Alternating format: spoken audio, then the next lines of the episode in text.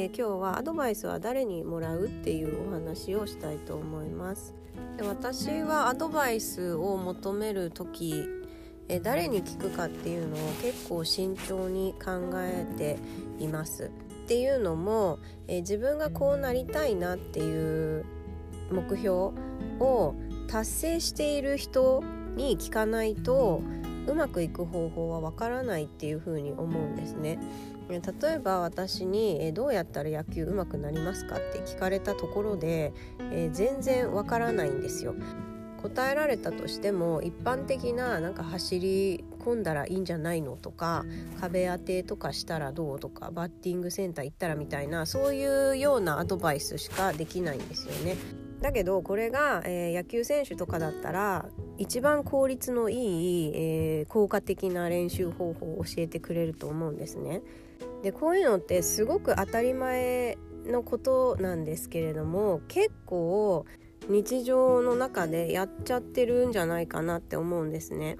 えっと、以前あの友達と話をしてて、えー、その友達が、えー、夫婦関係でちょっと悩んでいてでそのことについて、えっと、職場の人に相談をしたんだっていう話をしてたんですよね。でこれも、えっと、夫婦関係を良くしたいっていうその目的があるんだけれども相談したその相手はもうすでに離婚をされている方だったそうなんです。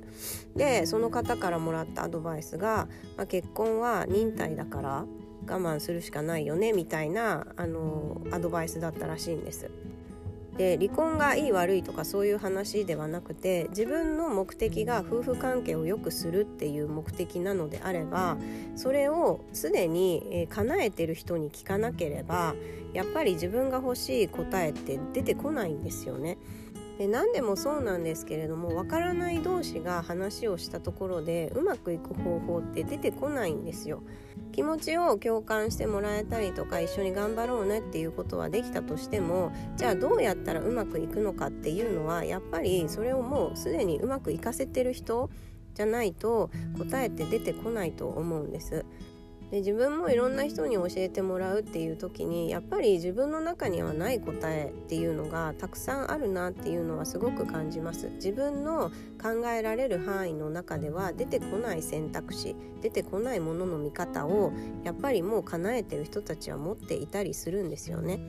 でそのものの見方とか視点っていうのが自分の中にないからうまくいかないわけでそれを教えてもらいに行くっていうのがアドバイスを、えーと、聞きに行くっていうことだと思うんです。